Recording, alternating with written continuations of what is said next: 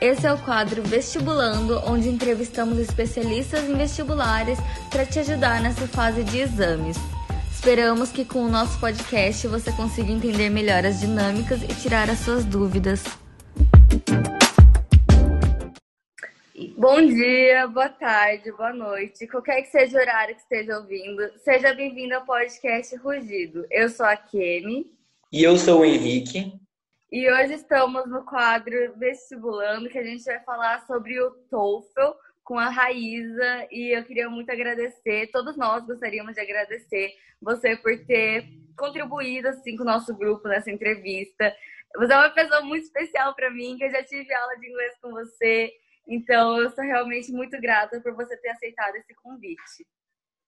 Gente, eu, eu que agradeço. Eu agradeço muito e eu acho assim realmente incrível. Parabéns, parabéns, mil vezes parabéns é, pela essa iniciativa.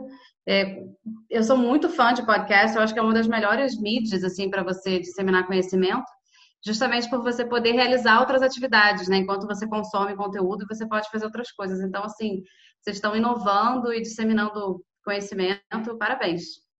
Ai, muito obrigada. Então, é, a nossa primeira pergunta é para você começar falando um pouco sobre quem você é, é, sobre sua profissão, sua relação com o TOEFL, tudo isso. Tá, vamos lá. Eu, eu tenho uma relação de muito amor e carinho pelo TOEFL. É, mas em relação à minha experiência profissional, é, eu tenho experiência com ensino de inglês desde 2008. E logo ali, né? Foi bem, tem pouquíssimo tempo. Mas eu costumo brincar que eu tenho 17 anos, não rola essas contas, né? Porque aí a pessoa vai começando a ficar complicado isso. Mas eu, desde 2008, eu venho trabalhando em escolas, tanto em escolas de idiomas, quanto com, com, com, alunos particulares. E, mas hoje em dia eu sou autônoma, né, o que significa dizer que eu trabalho por conta própria. E eu sou completamente apaixonada pelo que eu faço. Eu me considero sim uma, uma especialista em TOEFL, mas é engraçado quando a gente fala, ah, fulano é especialista em alguma coisa, soa como se fosse uma obra acabada.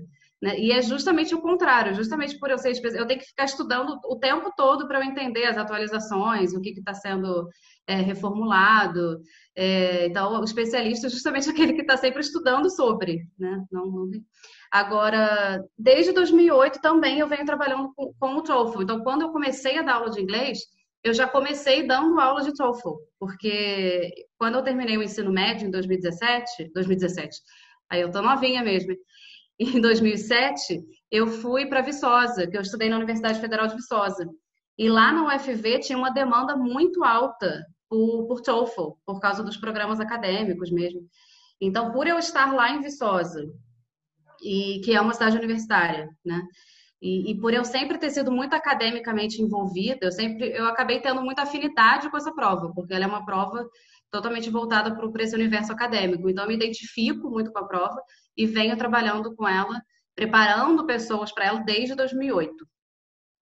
Ah, então, você tem uma experiência já, né? De mais de 10 anos. Isso, isso mesmo.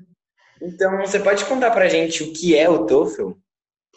Sim, vamos lá. Então, primeiro, uma pergunta que pode ficar é a questão da pronúncia, porque eu ouço muita gente falando TOEFL, TOEFL, enfim, e, e algumas pessoas perguntam ah, qual é a pronúncia correta. Vamos começar por aí, né? Não tem pronúncia correta, você pronuncia como você quiser, porque justamente por ser um acrônimo, né, é, é, é são as iniciais de, de, de é uma sigla, né? Então você pronuncia da maneira como você quiser. Eu uso a pronúncia TOEFL porque nos materiais é, padrão, é, tanto da ETS, que é a instituição que, que, que promove o TOEFL, é, Barron's, Longman, todos esses materiais que eu uso, americanos, eles pronunciam assim, TOEFL, então é por isso que, que eu uso. Mas se você escutar alguém pronunciando diferente, não tem problema nenhum. Agora, é uma sigla que significa Test of English as a Foreign Language, ou seja, teste de inglês como uma língua estrangeira. Ele é um, o TOEFL é um teste de inglês é, para aquele que não tem inglês como língua nativa. Né? Então, o que, o que, ele quer testar? Ele quer medir as suas é, é, habilidades acadêmicas em inglês de maneira como elas realmente vão ser usadas em sala de aula. Então, eles querem saber se, se você, com o inglês que você tem, você tem um inglês suficiente para acompanhar os estudos em uma universidade em que a língua de instrução seja o inglês. Então, eles precisam testar, testar isso. Você tem inglês suficiente para acompanhar aulas, acompanhar palestras. E mais ou menos isso. Sim, sim. E no TOEFL tem meio que tipos de TOEFL, né?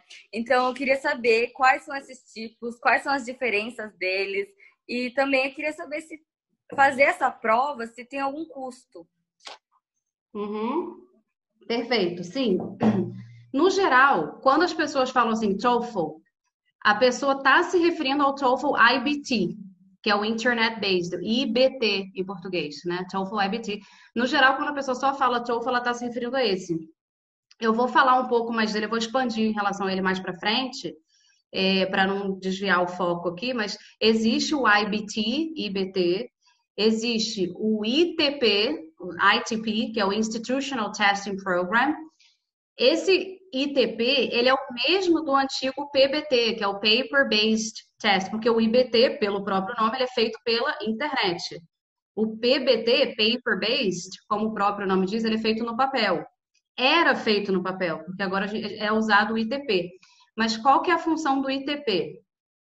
É, ele, ele é para uso institucional interno. Então, por exemplo, você é um aluno da Unesp, aqui em São José dos Campos, e você está no mestrado na Unesp e quer fazer algum, participar de algum programa fora, então a própria Unesp vai poder aplicar aquilo, ele é de uso interno. Né? Ou, ou se você quer, por exemplo, ingressar no doutorado no ITA, você precisa também. Então, ele, ele é muito usado para esses fins, o ITP. É... Agora, o que é importante perceber é que existe geralmente nos editais a opção. Você pode fazer tanto para a seleção, independentemente do que seja, se for aqui dentro do Brasil, você pode ser o IBT, ou o ITP, ou o IELTS. Por isso que é preciso analisar, porque às vezes o edital dá opções. E aí você precisa se orientar para ver qual é a modalidade mais apropriada.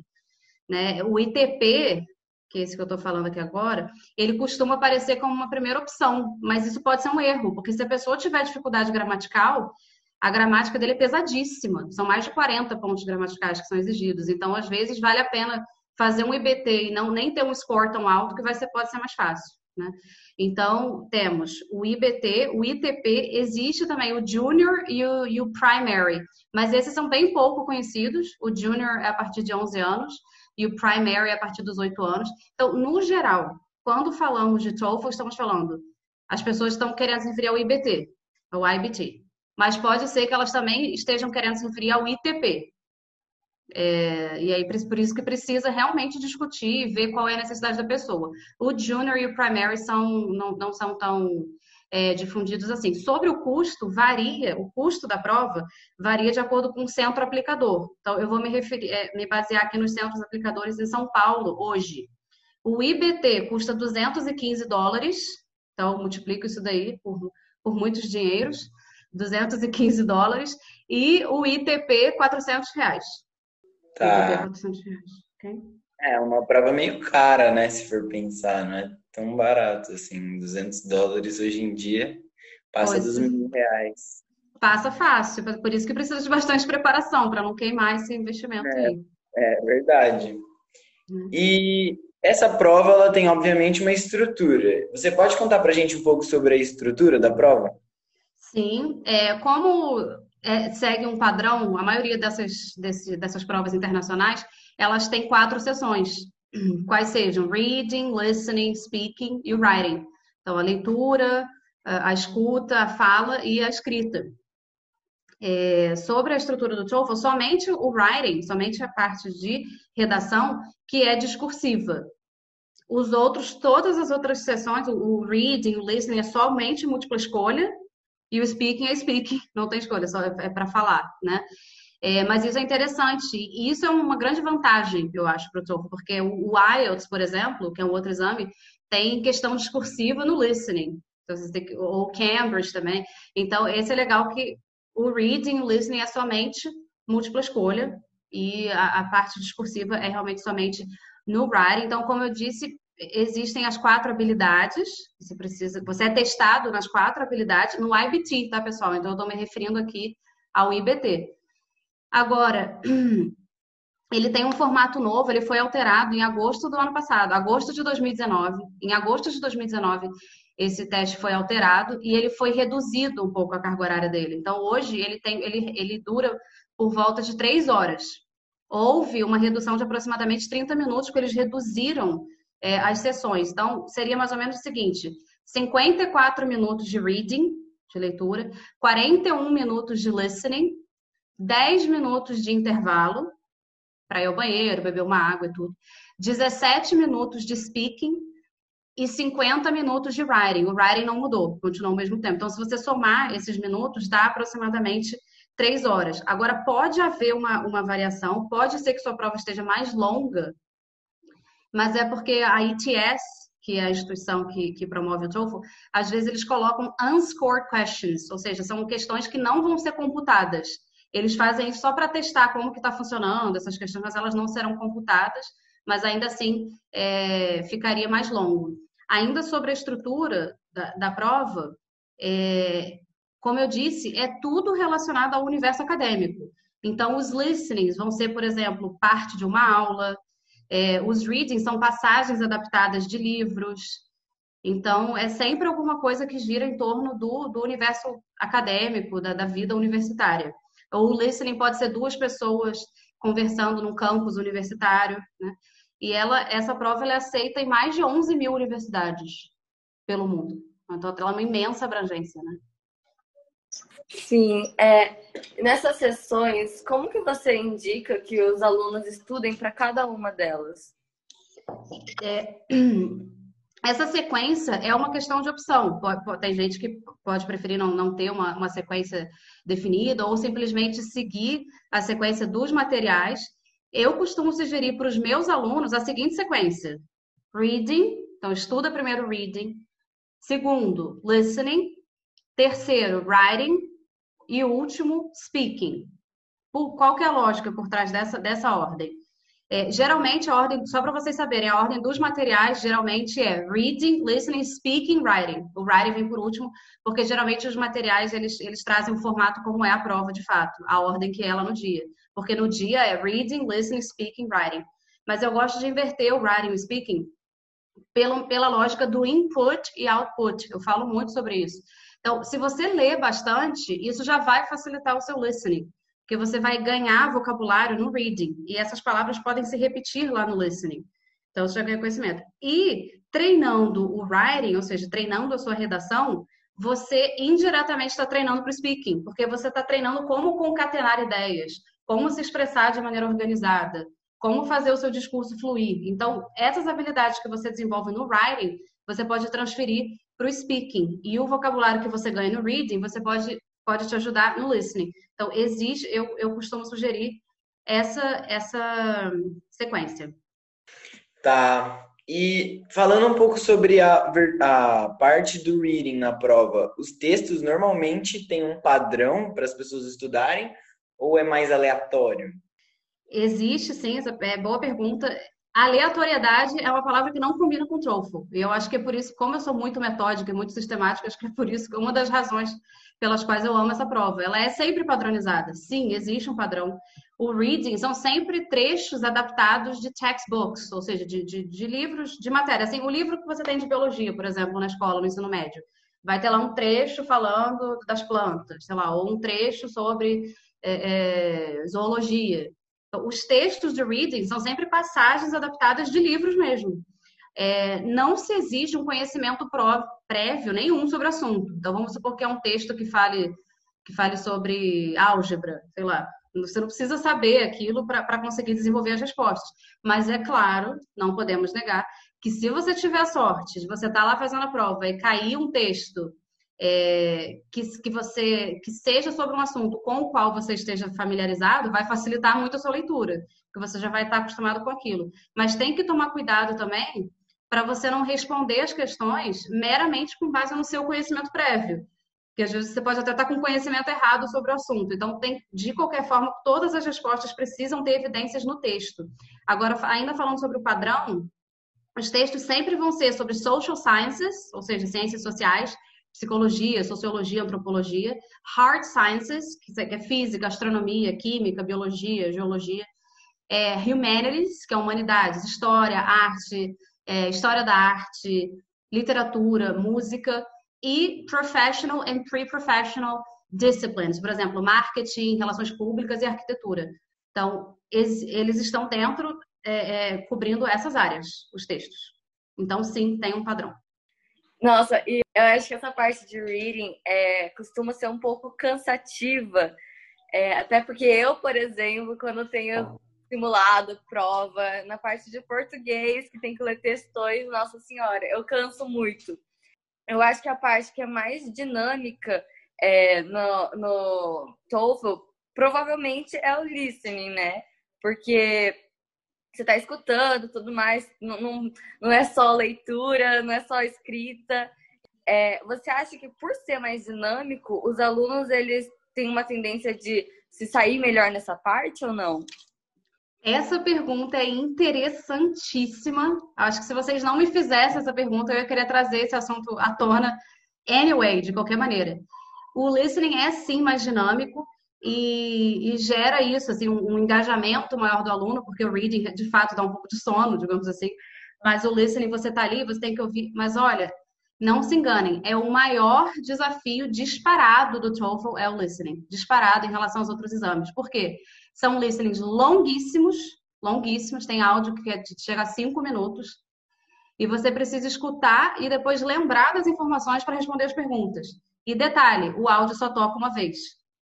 Então, isso é um grande desafio. Por exemplo, as provas de Cambridge é, acabam sendo mais é, é melhores, nesse, né, mais vantajosas, porque toca duas vezes. É, mas quem precisa fazer o TOEFL precisa desenvolver muito o listening e não para por aí. Por que, que o listening é um grande desafio? Além de ser muito longo e tocar apenas uma vez o áudio, o listening ele permeia toda a prova com exceção do reading. O reading é somente reading, mas o, o TOEFL ele tem essa característica que muita gente tem até um pouco de pânico dessa prova por isso, porque tudo tem listening. Você tem listening no listening, óbvio, duh, né? Você tem listening é, é, no speaking e você tem listening no writing. Então, se você não tiver um bom listening, vai, chances are que você vai ter muitos, vai, vai struggle muito com essa prova. É, então, qual seria? Mas espera aí, mas tudo tem uma solução, tá? A solução é a melhor habilidade que você pode desenvolver para o TOEFL é note-taking skills, ou seja, a habilidade de tomar nota. Escutou, anotou, escutou, anotou, criou abreviação, seta, criou símbolos. Então, a todo momento que você está escutando, você precisa desenvolver essa, essa técnica que a gente chama em inglês de note-taking skills, que é uma habilidade que você precisa ter de qualquer maneira. Porque imagine que você esteja estudando lá numa universidade lá fora e você está assistindo aula e você tem que anotar rápido no caderno que o professor está falando. É isso que o listening simula. Essa sua habilidade de você estar assistindo uma aula, assistindo uma palestra e, e tomando nota, fazendo anotação. Então, eu diria que isso é um must para essa prova. Ter note-taking skills muito bem desenvolvidas, porque você vai ter listening all the way through, né? A todo momento, com exceção do reading. Então, é dinâmico, sim, mas é um mega desafio. É, ouvir áudios de cinco minutos deve cansar bastante as pessoas, né? Falando um pouco sobre o speaking agora do TOEFL. Toda língua no mundo tem a forma formal de falar e a forma informal. Para essa prova, você recomenda que as na parte formal ou pode usar termos informais e essas coisas? Ok, vamos lá. Não precisa ser formal. Você não precisa ser formal ao responder é, as perguntas do speaking, as quatro perguntas do speaking. Mas atenção aos coloquialismos, gírias e vícios de linguagem, tipo you know, or like, you know what I mean. Meu Deus, gente, a Raíza, toda aula, ela falava assim, you know what I mean? You know what I mean? É, toda hora ela falava isso, era muito engraçado, a gente criou uma mega piada na sala. Foi, exatamente, não tem como não lembrar, né, Letícia? E, e isso não é nada útil para sua prova, por quê?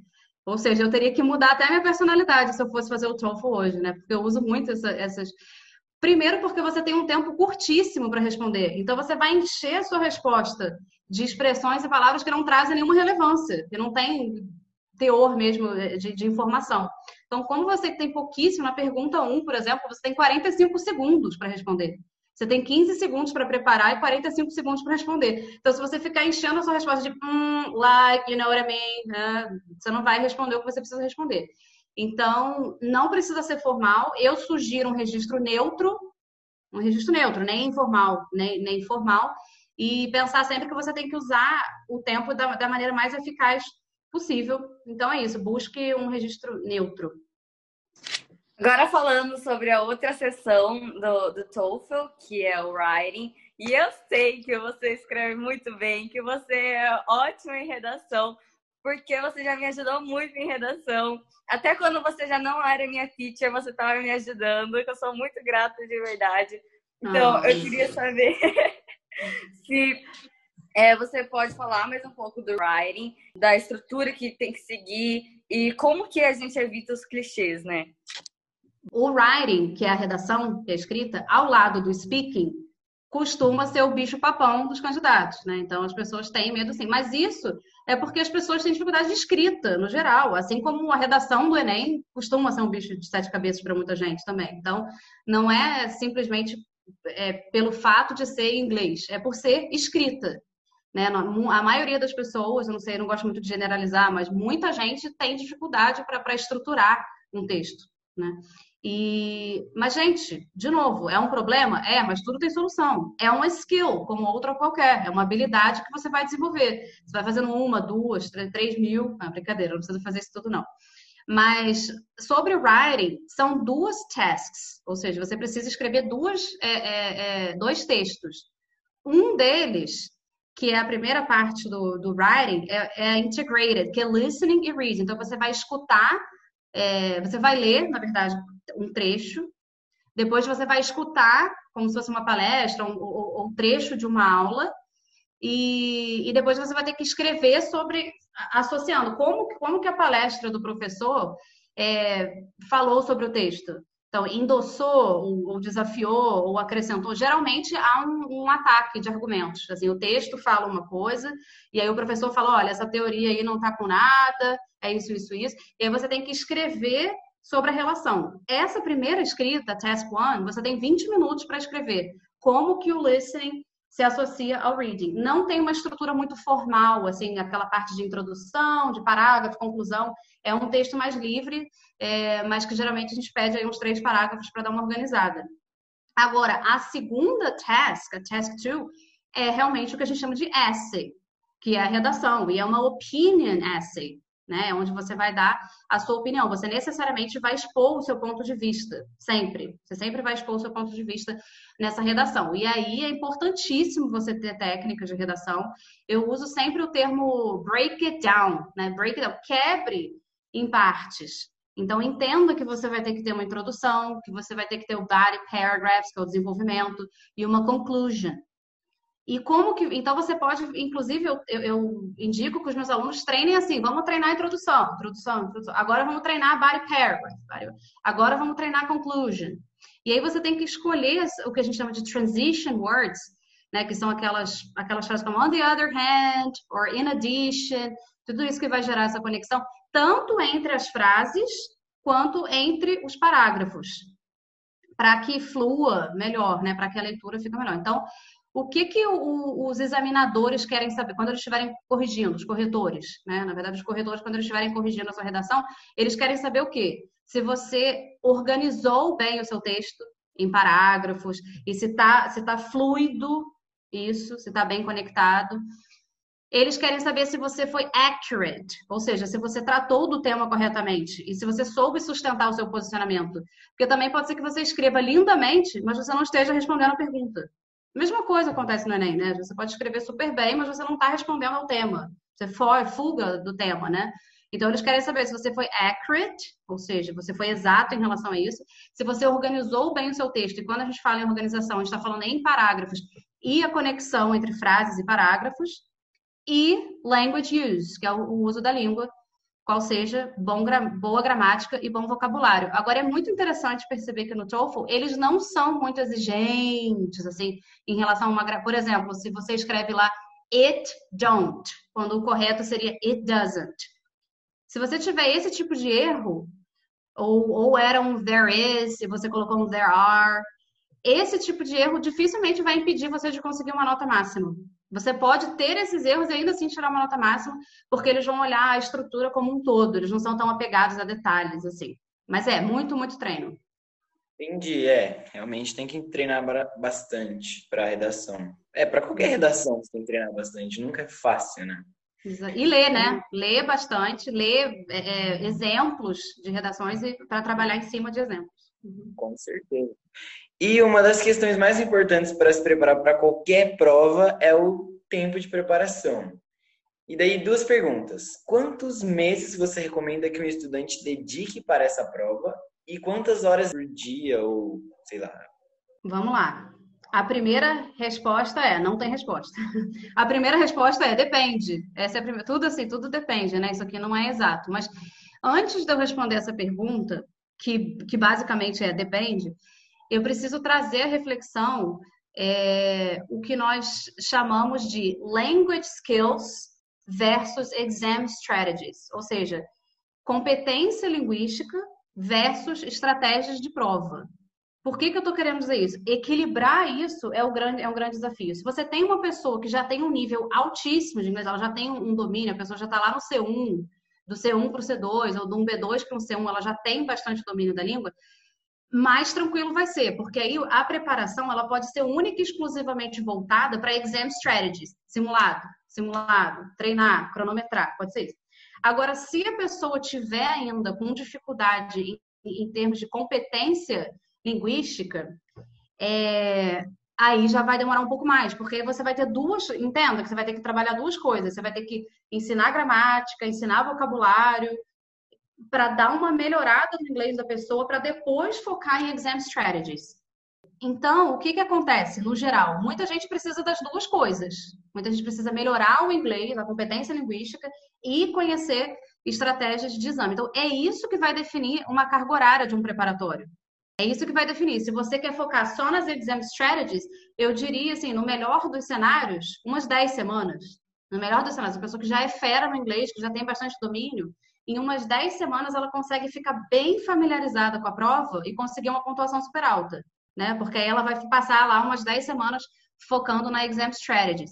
Agora, se não, vai precisar de um semestre inteiro ou até um ano, porque aí a pessoa vai ter que melhorar o inglês e, em paralelo, fazer exercícios simulados focado nas é, é, exam strategies. Então, é isso. A carga horária de um curso preparatório precisa estar alinhada com language skills e exam strategies, sendo que se for só exam strategies, única e exclusivamente treinar para a prova, aí o, o tempo vai ser melhor. Agora, no geral, é the more, the merrier, né? Quanto mais, melhor. Quanto mais tempo você passar estudando, mais você vai se preparar e vai estar preparado e tudo vai depender da urgência também. Às vezes, às vezes acontece, a pessoa falar, preciso de um score para semana que vem. Aí é só rezar, né? Brincadeira, não. Aí é só focar na, na exam strategies mesmo. Você acha essencial os alunos nessa parte de preparação, é, de treinar para o TOEFL, se eles precisam de um auxílio de um professor, de um profissional, ou se eles conseguem ser é, autodidáticas nisso, se eles conseguem se virar sozinhos?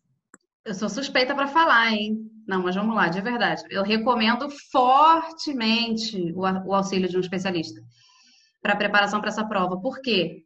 É, é, preciso que você tenha alguém cronometrando tudo certinho. No, no caso do speaking, por exemplo, cronometrando se você está fazendo dentro do tempo, como é que você está se preparando. É muito difícil ter esse nível de disciplina, de você mesmo se cronometrar. Né? Isso não tem nada a ver com conhecimento da língua. Você pode ser, ser dois, feríssima, ter native like English, mas ainda assim é uma questão de disciplina, né? E, e, então é importantíssimo ter alguém cronometrando. E no writing, por exemplo, você precisa ter feedback. Tá, você vai fazer 10 redações e quem que vai corrigir sua redação, né? O seu amigo? Pode até ser. Mas mesmo que seu amigo seja muito fera em inglês, não necessariamente ele vai estar sabendo quais são os critérios na correção dessa prova. Então, e é interessante perceber que vocês, quem precisa se preparar para essa prova, precisa realmente encontrar é, alguém que, que esteja familiarizado com a prova. Então, não basta ser é, professor de inglês, porque tem vários professores de inglês que não, não necessariamente trabalham ou estão familiarizados com essa prova. Então, alguém que esteja familiarizado. Agora, tudo de, de, a, a, questão da urgência, por exemplo, se for uma coisa, ah, eu preciso desse score, surgiu uma oportunidade, uma bolsa, não sei o quê. Treina o, o, o reading e o listening sozinho, porque é, é o que a gente chama de receptive skills, que você vai receber, é mais passivo. E contrate alguém, encontre alguém para você treinar o seu speaking e o seu writing, que são realmente as habilidades de produção. Então, isso realmente dá para fazer. O reading, é, é, se você tem um bom nível, você vai pegando sozinho tranquilamente reading, listening sozinho, mas é, para speaking para writing não consigo ver muito jeito de estudar sozinho, não. É, precisa de uma ajuda realmente. Eu não vejo como fazer uma prova sem essa ajuda de um especialista. E o que os alunos que tiveram êxito nesse teste têm em comum? Ah, vamos lá, vamos falar sobre êxito. Bom, êxito em qualquer área da vida é hard work. Hard work, papai, como diria o Murilo Gun hard work, practice, practice and practice. Então, praticar, é, praticar dentro do tempo certo, cronometrando, fazer muito simulado.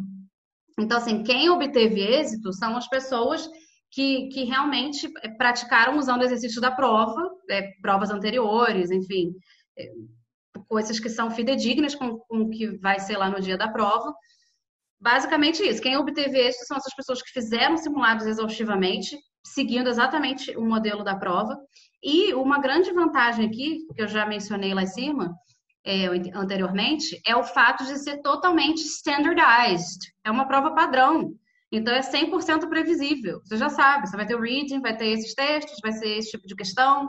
Você, quando você está se preparando, estudando, você sabe os tipos de questão que esperar.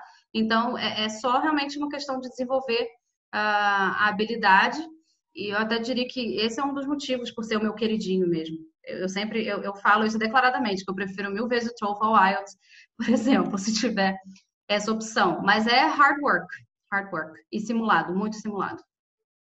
Uhum. É, e você, como uma pessoa que é especialista no TOEFL, você pode passar umas dicas, estratégias para esse teste, seja na hora de realmente realizar ele, mesmo que você já tenha dado, né, algumas, é, ou na hora da preparação. Beleza, então vamos falar sobre, pela ordem, né, sobre a questão da preparação. A primeira dica, e é assim, parece uma coisa boba, mas acreditem, eu já vi de tudo nessa vida. Analise o edital com um especialista. Porque muitas vezes, como tem dois tipos de TOEFL, geralmente os editais, é, você tem mais de uma opção de teste. Então, ver qual é que é o melhor para você. É o IBT? É o... Porque a pessoa só fala assim, ah, preciso de TOEFL.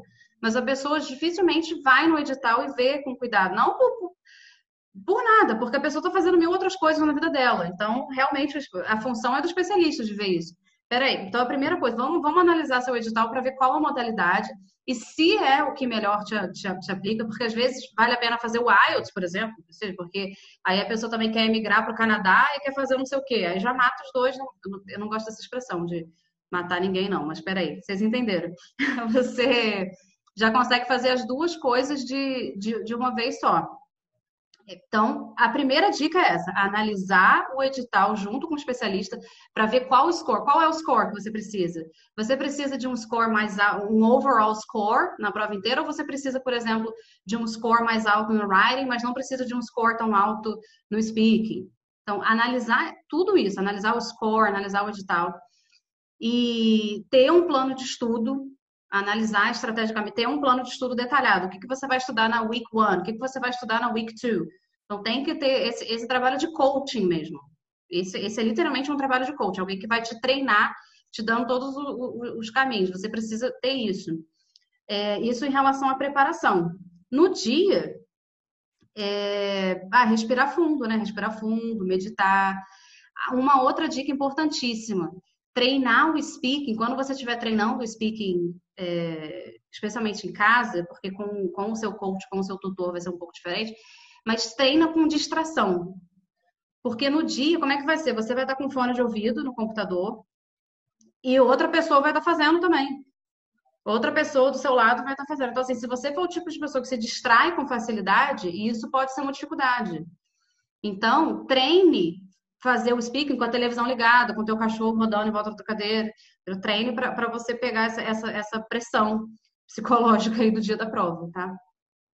Uhum. E falando sobre o score também, é, eu não sei se é verdade, mas eu ouvi falarem que assim, é, tem gente que faz o TOEFL duas vezes, aí tem as quatro sessões, né? Aí vamos supor, na primeira vez eu fui bem no writing, no listening, mas eu não fui bem no, no nas outras duas sessões. Daí é, eu fiz a prova de novo, só que eu fui bem nas outras duas sessões. Aí os scores juntam, alguma coisa assim. Não, não juntam, mas substitui pelas melhores pontuações. Tem isso mesmo? Perfeito, sim, isso é, isso é algo novo. Isso é algo novo, eu não sei precisar quando isso começou, mas que eles chamam de My Best Score.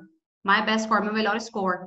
Então, eles, eles fazem isso sim, isso é possível. Então, se você tirou um. um eles quebram a pontuação pelas, pelas habilidades e, e vai contar a sua pontuação é, mais alta. Então, ah, eu tirei uma nota melhor no writing, mas dessa vez eu fui melhor no speaking. Então, eles, eles conseguem sim fazer isso usando esse recurso de My Best Score. Você ah. recomenda que as pessoas façam, tipo, duas vezes o TOEFL? Ué, a pessoa vai, se ela precisar. É... Bom, para eu responder isso, eu preciso. A primeira coisa que eu preciso comentar é essa questão do passing score. Muita gente fala assim: ah, quanto eu preciso fazer para passar no TOEFL? Não tem nem como dizer essa frase. Quem diz essa frase está tá falando, tá cometendo um erro, é um erro muito disseminado, mas não tem passar ou não passar. Você tem uma prova que vai de 0 a 120. Cada instituição vai demandar um score. Então, vamos supor, ah, para você fazer parte da sua graduação nos Estados Unidos, na instituição X, que fica na Califórnia, eles pedem que você tire 100 de 120. Aí você vai fazer. Aí você não conseguiu os 100, você vai ter que fazer de novo. Agora você vai fazer até quando você atingir o score que você precisa para determinado fim. Cada é, instituição pede um score, entendeu? É, que também é uma coisa cara, né? Então, às vezes, fazer duas vezes pode não ser muito viável para todo mundo. Exatamente. E, Raíza, para você, quanto, quanto que é uma pontuação boa? Assim, normalmente, sabe? 105, pessoas... 110. Bom, assim, excelente, né? Uma pontuação boa acima de, acima de 8. Depende muito de qual seja a finalidade, né? Porque tem instituição, por exemplo, que pede 70. Ou seja, um pouquinho mais de 50%, né? Que a 50% seria 60 o ponto. Então, tem instituição que pede 70, tem instituição que pede 80. Agora, assim, para mim, excelente é de 100 para cima. 100, 105, 110. Essas são excelentes. E não é difícil fazer, não. Desde que você treine, você consegue chegar nessa pontuação. Sim. Também depende do seu objetivo, como você falou. Se a instituição que está pedindo o teste pedir nota 80, às vezes então, assim, tira 110, por exemplo. Exatamente. E lembrar sempre daquela questão, tem instituição que pede um overall score, preciso que você tire 90, preciso que você tire 100, porque cada sessão vale 30. São quatro sessões, né? 30, 30, 30, 120. Né? 30 vezes 4. Agora, tem, tem instituição que vai quebrar, falando, eu preciso de no mínimo 20 no, no 25 no speaking, no mínimo 20 no writing, então, isso tudo precisa ser analisado, porque aí, às vezes, se aquilo for a sua maior dificuldade e você precisar ter maior pontuação, você vai atacar naquilo. Por exemplo, vamos supor que listening seja uma fraqueza e você precisa de pelo menos 20 no listening, ou pelo menos 25, você vai. Tudo para planejar estrategicamente. Então, tem que realmente ver o edital, ver, ver o que a instituição pede. Entendi, muito legal. E quais são os erros mais comuns que as pessoas cometem ao fazer a prova? E a prova contém pegadinhas, tipo, induzindo você ao erro? É, vamos lá, boa pergunta. Todas estão, né? Eu tô falando boa pergunta toda hora, você já sabe. É... Não, não é uma prova de pegadinha, não. Não é uma prova de pegadinha, assim, não é. O que, o que acontece? O que, primeiro eu vou responder sobre o erro mais comum. O erro mais comum é ir sem se preparar. Tem gente que, não sei, acho que está com muito dinheiro sobrando e vai sem se preparar, pelo amor de Deus, não façam isso. O erro mais comum é ir sem, sem é, é uma preparação adequada para a prova. Ah, eu tenho inglês bom, então eu vou fazer a prova. Não, não é isso, pelo amor de Deus. Às vezes a pessoa tem um, um, uma, um, um nível de proficiência mais baixo e vai mandar muito melhor que você, porque está treinado, né? Então, isso em preparação seria o, o, maior erro. Treinar sem distrações, então tem que treinar com distração para o speak. Agora, não, não tem pegadinha. A única coisa é no listening. É, aí eu estou dizendo do listening, listening mesmo, a listening section, porque o listening ele está permeando, né? Ele está espalhado pela prova toda. Mas eu não gosto de dizer nunca, mas dificilmente a palavra que você escutou no áudio, vai ser a palavra que vai estar lá na alternativa. Se isso acontecer, geralmente pode ser uma pegadinha. Deixa eu dar exemplos. É, vamos supor que o lá o personagem, a pessoa no áudio falou: uh, I'm gonna move to a new country. I'm gonna move to a new country. Então eu vou me mudar para um país novo. Se você tiver uma alternativa com a palavra country, muito provavelmente tá, não é aquela. Muito provavelmente a resposta vai ser assim: live abroad. Ou seja, morar fora. Então, essa, ter isso, é, é, é, tem que ficar muito atento. Ou então, vamos supor que o, que o aluno fale assim para o professor, né? porque é sempre um, uma coisa acadêmica, sempre uma coisa no campus universitário. Aí o aluno foi conversar com o professor e falou assim, não, uh, coach, Tim's, whatever, na, na, esse evento não vai ser Monday. Esse evento vai ser no following day. Então, esse evento não vai ser segunda, vai ser no dia seguinte. Aí a pessoa desavisada escutou Monday, vai marcar Monday mas sendo que a resposta é Tuesday, que a resposta é the following day. Então, a todo momento, você, você não, dificilmente, sei lá, 99% dos casos, você não vai marcar o que você escutou diretamente, mas o que, que a pessoa quis dizer com aquilo, ou seja, paráfrase. Uma paráfrase daquilo. Uhum. É porque eles não querem só saber se o seu listening tá bom, eles querem saber se você entendeu de fato o que eles estão falando, né? Exatamente, não só a forma, mas o conteúdo, é. exatamente. E, bom, essa foi a nossa entrevista. A gente quer agradecer muito pela sua atenção. Eu agradeço em nome de todos os integrantes do Rugido. E a gente espera que você tenha gostado. Gente, sem palavras. Estou me sentindo muito honrada. Estou me sentindo muito especial, sabia? Porque logo eu, fã de podcast, Estou concedendo uma entrevista para a galera do Ângulo Podcast. Que isso, muito chique isso. Estou é, muito, muito agradecida com a oportunidade. Eu estou realmente muito feliz. Eu queria que, que vocês keep up the good work. Eu acho que essa seria a mensagem: keep up the good work. Continue fazendo isso. Talvez vocês não tenham a noção da importância do trabalho de vocês. Talvez vocês, vocês nem tenham noção do quão importante é esse tipo de trabalho. De, de disseminar, acredito que sim, mas é realmente muito especial vocês estarem tomando o tempo de vocês para disseminar conhecimento, para ajudar a galera e usando essa mídia, né? Esse tipo de mídia que, que é o, o podcast. Ai, muito obrigada, Raíssa. Sério, é muito, é muito bom escutar você falar isso, porque você também é uma pessoa que eu admiro muito, de verdade. Então, ah, é, a honra é toda nossa de ter você aqui no, no Rugido, contribuindo com a gente.